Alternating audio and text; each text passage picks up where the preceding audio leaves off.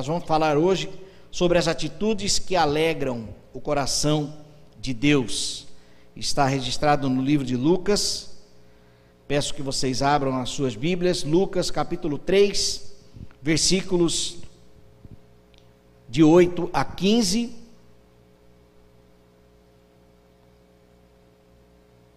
E nós vamos ler então a palavra de Deus. Atitudes que alegram o coração de Deus, Lucas 3, capítulo 8 até o versículo 15. Diz assim a palavra de Deus: Deem frutos. Quem está falando aqui é João Batista, né? Deem frutos que mostrem o arrependimento. E não comecem a dizer a si mesmos: Abraão é nosso pai. Pois eu lhes digo que destas pedras Deus pode fazer surgir filhos a Abraão. O machado já está posto à raiz das árvores, e toda árvore que não der bom fruto será cortada e lançada ao fogo. O que devemos fazer então? perguntaram as multidões. João respondia: Quem tem duas túnicas, dê uma a quem não tem nenhuma, e quem tem comida, faça o mesmo. Alguns publicanos também vieram para serem batizados e perguntaram: Mestre, o que devemos fazer? Ele respondeu: Não cobrem nada além do que lhes foi estipulado. Então alguns soldados lhe perguntaram: E nós, o que devemos fazer? Ele respondeu: Não pratiquem extorsão, nem acusem ninguém falsamente. Contentem-se com o seu salário. O povo estava em grande expectativa, questionando em seu coração se acaso João não seria o Cristo. Oremos. Obrigado, Senhor, pela tua palavra e pedimos a edificação da tua igreja mediante o teu espírito, apesar de mim nesta hora, em nome de Jesus. Amém. Meus irmãos, aqui nós estamos 400 anos sem ouvir a voz de Deus. É o período chamado intertestamentário. É o fim de Malaquias, do livro de Malaquias, e o início dos evangelhos. E neste período de 400 anos, as Bíblias antigas tinham as suas páginas, tinham quatro páginas em branco, que representavam os quatro séculos de silêncio de Deus. E agora então aparece João Batista, anunciando a, a mensagem de Deus. No capítulo, no início do capítulo 3, no versículo 2, diz assim: Sendo sumos sacerdotes Anás e Caifás, veio a palavra de Deus a João. Meus irmãos, imaginem aqui a expectativa do mundo, a responsabilidade de João depois de 400 anos sem profetas, sem a orientação divina para o povo de Israel, então Deus levanta João Batista. João Batista, filho de Zacarias, lá na região do Jordão, nos anos aqui aproximadamente de 27 a 29 depois de Cristo, quando Pôncio Pilatos governava a Judéia. Aqui já era então o governo de Roma sobre Israel. E após 400 anos, então, Deus volta a falar. O interessante é que Deus não veio pela liderança espiritual, pelos líderes religiosos, fariseus, nem pelos escribas. Deus, ele não veio pelos governantes, pelos líderes do império. Deus não veio por César, mas ele veio através de um, a mensagem, né? A voz de Deus veio a partir de um homem estranho que se vestia de forma estranha, que comia comida, comidas estranhas e em um lugar estranho. Ele não veio pelas vias oficiais, mas ele veio como se pela lateral.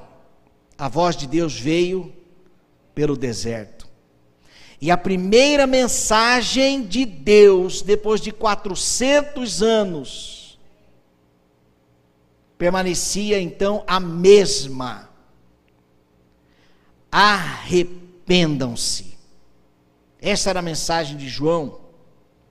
João pregava o batismo de arrependimento para o perdão dos pecados. Ou seja, a essência dos evangelhos está nesta mensagem de arrependimento.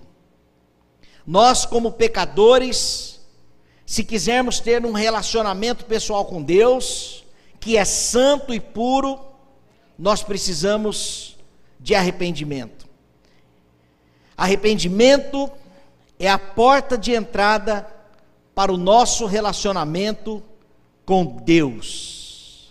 Sem arrependimento, nós não temos acesso a Deus. Não existe relacionamento com Deus. Talvez você esteja vivendo dias de pecado. Talvez sentindo até que Deus te abandonou. A porta de entrada chama-se arrependimento. Esta foi a mensagem de João para aquele povo. O povo de Israel, o povo de Deus, estava disperso, perdi, completamente perdidos sobre os seus relacionamentos com Deus, fundamentados em dogmas, em regras, em leis. Os fariseus cobrando em cima do que eles podiam, do que não podiam fazer e por causa disso estavam cansados, sobrecarregados, oprimidos, até mesmo por causa do governo que vinha então pressionando o povo de Israel, que agora eram dominados pelos gregos. Neste cenário, João Batista vem trazendo uma mensagem as atitudes que alegram o coração de Deus. Então ele apresenta neste contexto quais são elas. Lembrando que essa mensagem de João não veio da cabeça dele, do nada, ele nasceu e, e aprendeu algumas coisas, e não. João aqui, quando ele prega o batismo de arrependimento para aquele povo naquele lugar, está se cumprindo uma profecia de Isaías, quando diz no versículo, no versículo 4: Voz do que clama no deserto, preparai o caminho do Senhor, endireitai as suas veredas.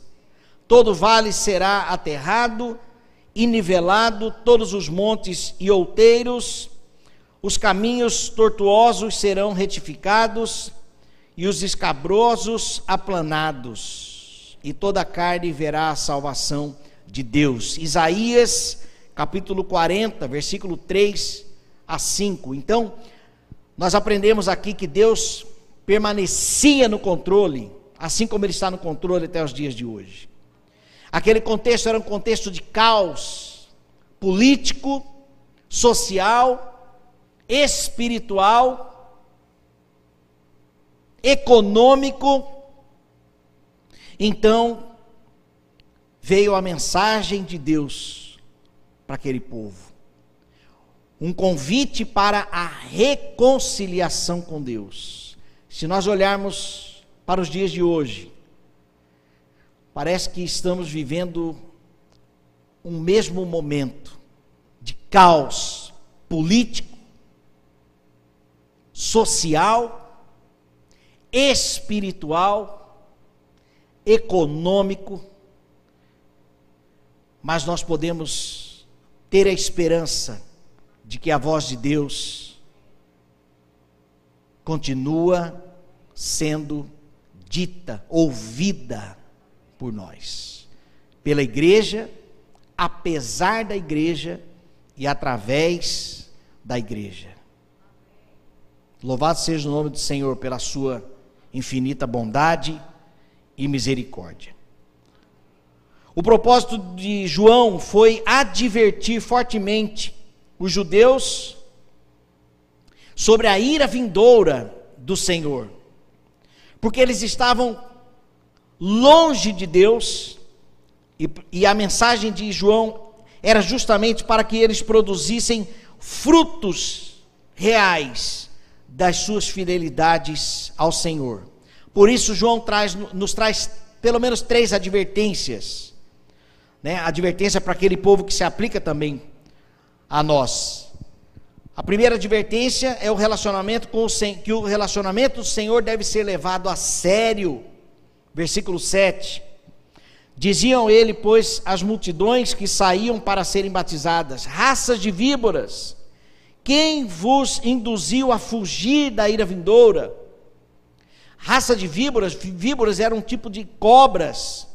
E quando diz aqui que eles são filhos da serpente, parece que João aponta para Gênesis, onde os verdadeiros filhos de Abraão, o povo de Deus, são filhos da semente, e os filhos da rebelião, os filhos da serpente, que Jesus então esmagou a cabeça lá na cruz, cumprindo então a promessa de Deus. Então ele diz que o relacionamento com Deus deve ser levado a sério e não de qualquer jeito.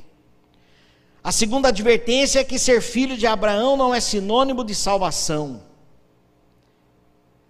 Abraão, ele recebeu uma promessa de Deus, fez uma, Deus fez uma aliança com Abraão de que Abraão teria um filho, Isaac, e de Isaac viriam então uma linhagem, uma geração de onde nasceria o Messias, então o povo de Israel, os judeus, eram filhos de Abraão.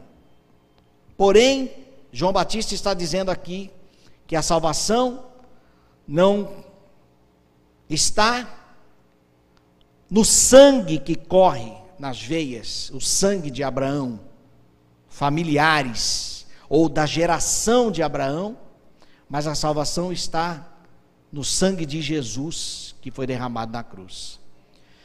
Há uma diferença em ser povo judeu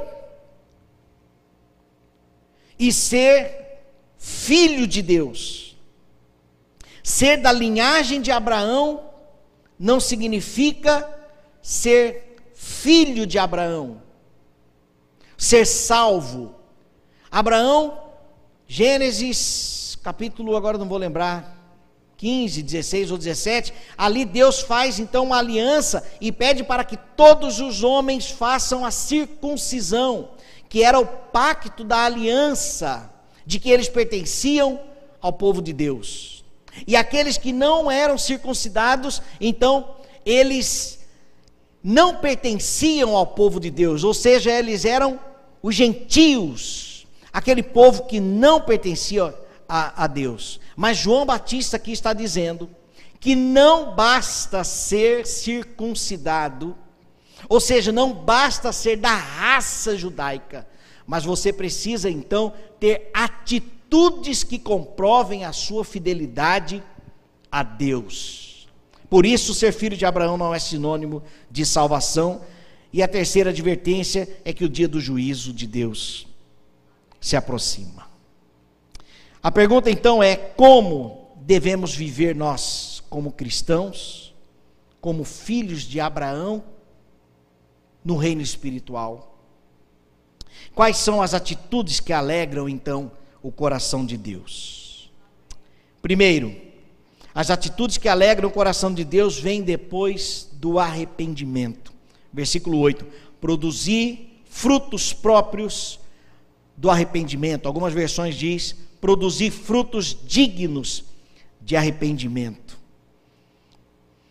O arrependimento, como eu disse, é a porta de entrada para o relacionamento com Deus. Quando eu me arrependo, quando eu reconheço a grandeza do Senhor e a minha pequenez como pecador, então Deus me aceita.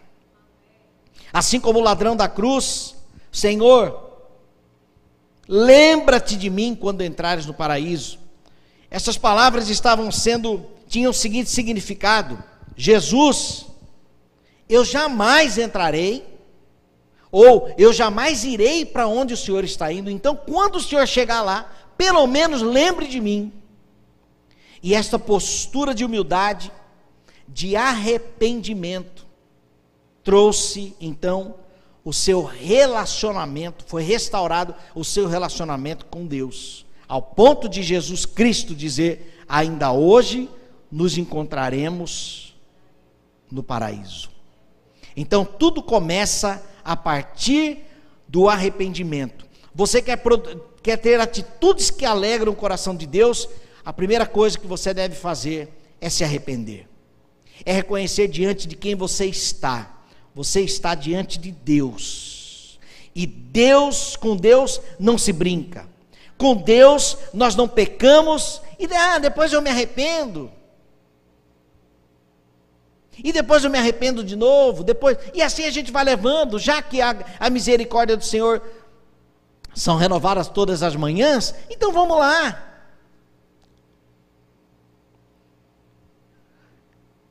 Na série, na série de mensagens Coração Transformado, neste, nesta quinta-feira eu preguei sobre o coração endurecido a partir das atitudes de Faraó. E a décima característica de um coração endurecido é que uma hora Deus dá um basta. Então a mensagem de João para este povo é: levem, a Deus, levem o seu relacionamento com Deus a sério.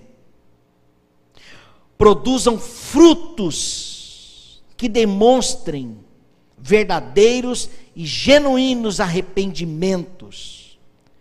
Nós devemos ter atitudes que comprovem genuinamente o nosso relacionamento com Deus.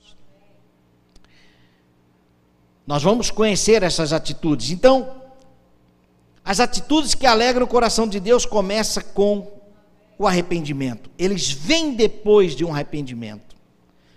Porque senão, o que, que acontece? As nossas atitudes serão nossos méritos. Mas quando se trata de um relacionamento com o Senhor, nós precisamos depender dele mesmo para que as nossas atitudes sejam frutos do Espírito. Frutos do Espírito. As atitudes que alegram o coração de Deus, o segundo ponto é que elas são atitudes práticas. Versículo 11, 13 e 14. Presta atenção que João diz para aquele povo, para aquela multidão, aliás, multidões, está no plural então, vários grupos de pessoas estavam ali, e elas estavam então perguntando: o que devemos fazer? Então, João Batista diz: quem tem duas túnicas, reparta com quem tem uma, com quem não tem nenhuma, e quem tem alimento, faça o mesmo. Não cobreis mais do que o prescrito, de ninguém tomeis nada à força, nem façais denúncia falsa, e contentai-vos com o salário, o vosso salário. Essas atitudes práticas, elas precisam abençoar, beneficiar, pacificar, consolar e engrandecer o nome de Deus. Eu destaquei, aliás, eu encontrei aqui nessa passagem pelo menos cinco formas de atitudes a partir das orientações de João. Primeiro, as atitudes da generosidade. Quem tem duas túnicas, reparta com quem não tem nenhuma. Os homens que alguns usavam duas túnicas, era comum utilizar uma só, mas aqueles que andavam com duas, João falava o seguinte: aquele que está nu, reparta. A mesma forma os alimentos. Se você tem dois, se você tem alimentos sobrando ou não, reparta. Isto tem a ver com generosidade. E é fato que ser uma pessoa generosa é característica daquele que é fiel ao Senhor, daquele que é filho de Deus. Porque Deus Pai repartiu conosco, compartilhou conosco o seu filho, compartilhou do seu amor, compartilha da sua bondade, e se nós somos filhos de Deus, então nós temos o mesmo espírito de Cristo em nós, e então, consequentemente, seremos nós generosos. Mas aqui cabe uma pergunta: será que eu tenho dado espaço para a generosidade ou para o egoísmo? Nós precisamos ter atitudes de generosidade. A segunda atitude é a atitude de honestidade quando diz: Não cobreis mais do que prescritos. Os publicanos eram funcionários da Receita Federal de Roma. E por causa disso, eles tinham uma autorização, um documento, um contrato, em que eles poderiam sair cobrando os impostos, mas com um valor a mais, como se fosse uma, uma comissão do trabalho deles o problema é que eles não davam conta de atender a todos e queriam, na verdade, atender a muitos, então eles contratavam subfuncionários. Esses subfuncionários também cobravam os impostos, que cobravam também a mais. E aí então, esses valores eram entregues a Roma, mas eles tiravam a parte deles. O problema é que na parte deles, eles abusavam. Estes eram os publicanos. Então, João Batista orienta: não cobrem mais do que prescrito. Atitude de honestidade. O crente não recebe suborno, nem tolera corrupção. Parece que nós também, parece um cenário que estamos vivendo hoje em dia Hoje ninguém bate na porta da nossa casa para cobrar impostos, porque ele já vem tudo infiltrado e a gente não tem para fazer o quê, né? Essa gasolina seis reais, misericórdia, misericórdia, né? Isso é um. Então, o apóstolo João fala sobre a atitude de honestidade, atitude pacífica é a terceira atitude que João fala, que ele diz: ninguém tomeis nada à força. As empresas, o comércio daquele local, sobrecarregados de impostos, os publicanos batiam na porta, ah, eu não tenho como pagar. Não, você tem que pagar. Não, não vai pagar. Eu não vou pagar, não tenho como. Não, se você, ah, não, então chama o soldado. Soldado, vem cá. E aí então os soldados, à força, tiravam ali os bens, fechavam as portas. E a orientação de João aqui é: de ninguém tomeis nada à força. É a resposta para a pergunta dos soldados. E nós, João, o que faremos? O que devemos fazer para que arrependamos ou para que tenhamos atitudes que alegram o coração de Deus. Então ele diz: de ninguém tomeis nada à força. A quarta atitude é uma atitude sincera. Quando a mesma resposta para os soldados: não façais denúncia falsa. Justamente envolvendo essa questão dos impostos, não, então vamos denunciar. A orientação de de João Batista era: tenha atitude sincera. Trazendo para os nossos dias, crente, sim, sim, não, não. Nós temos que ser sinceros, sem cera, sem a máscara. Sem máscaras, nós temos que ter atitudes sinceras. Deuteronômio 5, versículo 20: Não mintais, não darás falso testemunho e se aplica para nós atitude sincera. E por fim, atitude de gratidão. também como resposta para os soldados: contentai-vos com o vosso salário. Atitude de gratidão. Precisamos ser gratos a Deus. Sabe por quê, meus irmãos? A nossa atitude de gratidão demonstra dependência de Deus. Jesus disse em Mateus capítulo 6: Não andeis ansiosos com o que haveis de comer, de beber ou de vestir. Pergunto: o que que paga a comida, bebida e vestimenta? Nosso salário. Então nós temos que nos contentar. Agora, abrindo um parêntese aqui para fechar bem aqui. Nós precisamos ser os melhores profissionais, nós precisamos nos capacitar, precisamos investir no nosso conhecimento, precisamos ser os melhores funcionários, os melhores patrões, oferecer o melhor serviço para a sociedade e, consequentemente, seremos remunerados de forma melhor. Tá? Então, é, nós temos que ser, é, nos contentar, sermos gratos a Deus. Tem o nosso papel, que a própria sociedade vai pagar, que a própria empresa vai, vai te, te dar um outro cargo, um novo cargo, uma nova função. Feche parêntese. Mas a mensagem de João aqui é: contente-se com o seu salário. Não faça suborno, caixa dois e, e assim por diante. Nós temos que ser, então, honestos.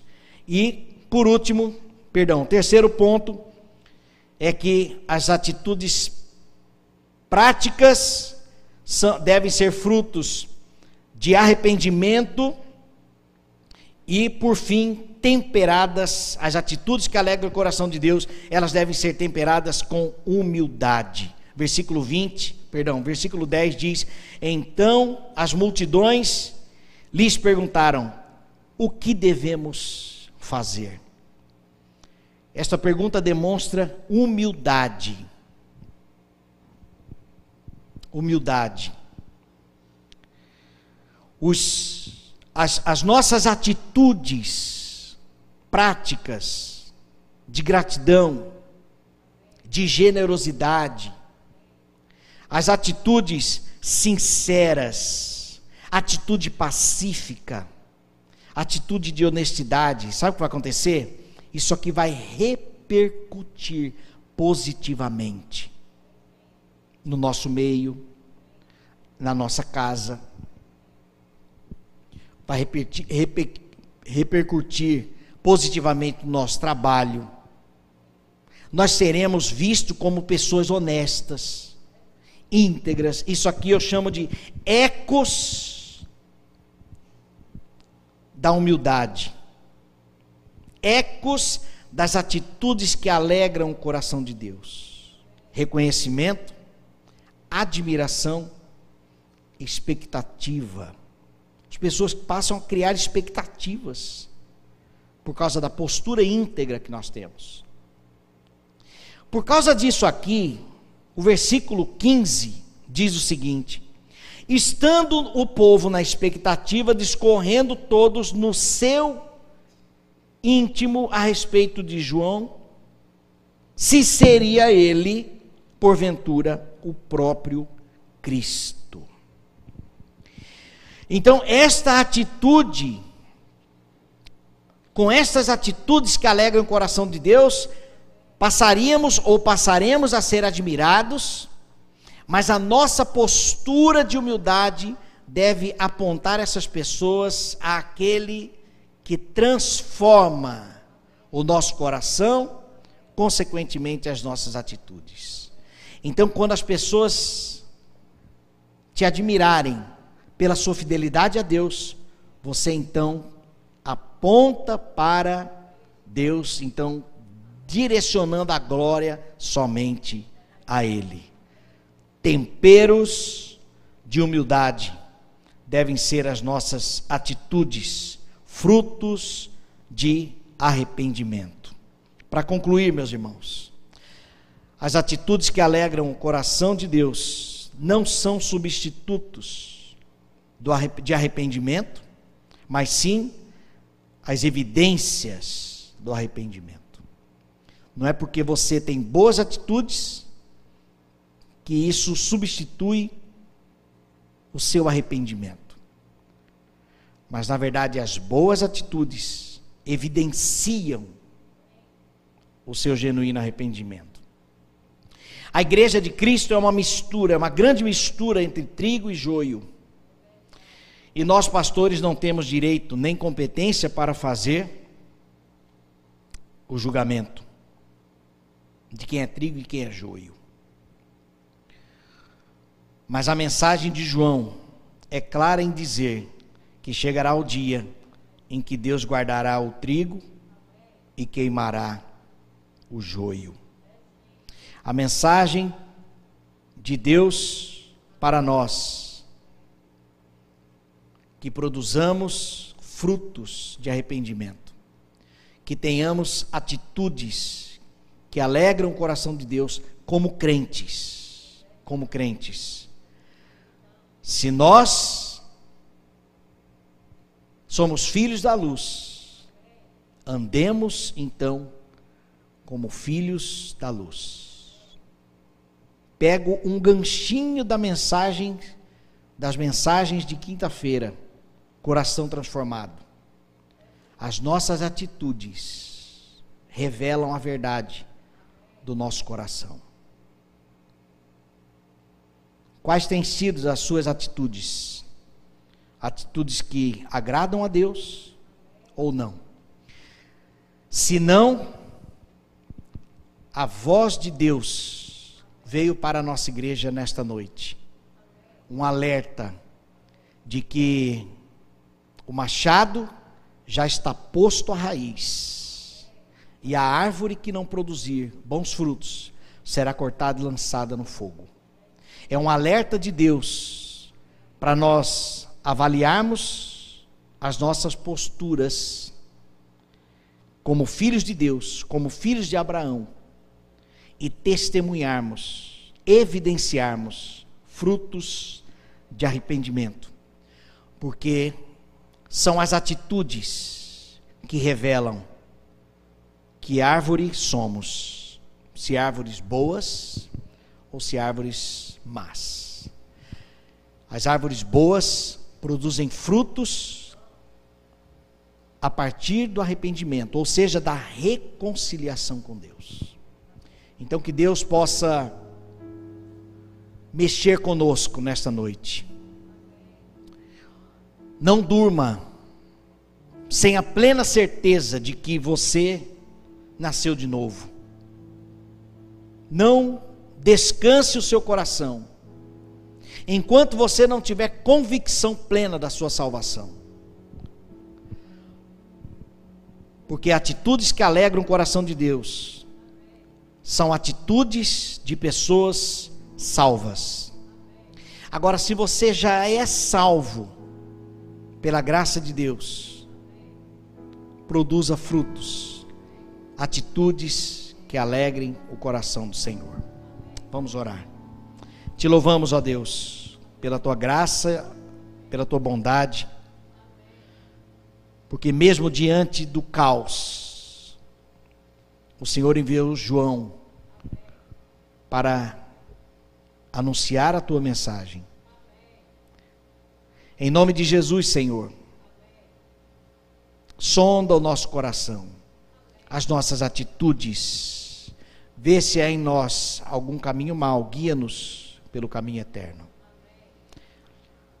Faça, Senhor, brotar nas nossas atitudes, nas nossas palavras, no nosso comportamento, atitudes que alegrem o teu coração mas para isso reconhecemos que nós precisamos da tua ajuda, precisamos da ação do teu espírito. E faça, Senhor, da nossa igreja uma igreja que tenha atitudes que alegrem o teu coração. Pedimos, Senhor, a tua bênção em nome de Jesus. Amém, Senhor Deus. Graças a Deus.